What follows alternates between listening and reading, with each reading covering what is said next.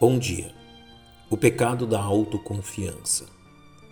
É bem conhecida dos atentos leitores das Sagradas Escrituras a forte exortação dirigida a todos nós na Epístola de Tiago. Ei agora vós que dizeis: Hoje ou amanhã iremos a tal cidade, e lá passaremos um ano, e contrataremos e ganharemos. Digo-vos que não sabeis o que acontecerá amanhã.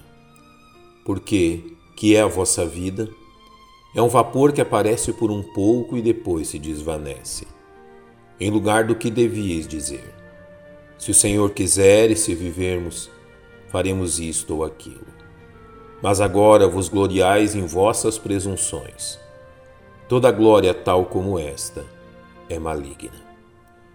Fortes evidências apontam que o ator dessa epístola seja Tiago, o irmão de Jesus que direcionou esta carta aos judeus dispersos em várias localidades. Esta epístola faz uso de figuras do judaísmo, com teor extremamente prático, muito semelhante ao livro de Provérbios.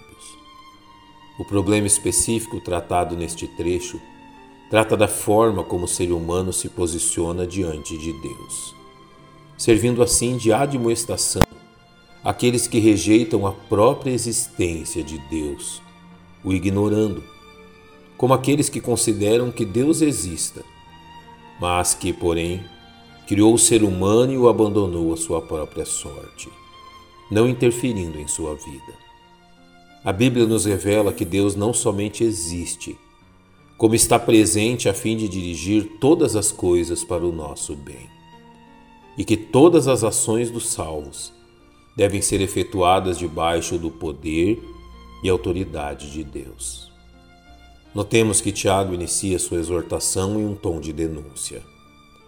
E agora vós que dizeis: Hoje ou amanhã iremos a tal cidade e lá passaremos um ano e contrataremos e ganharemos. Tiago está escrevendo a cristãos confessos que creem na existência e na presença de Deus em suas vidas. Porém, ele denuncia a prática de não submeterem seus planos e propósitos ao escrutínio de Deus, levando tais pessoas a acharem que são suficientes a fim de determinar seus próprios passos, determinando sobre o início de seus planos, sobre o lugar onde seus planos serão realizados, sobre a duração de seus planos, as atividades que serão realizadas e sob os propósitos que serão alcançados.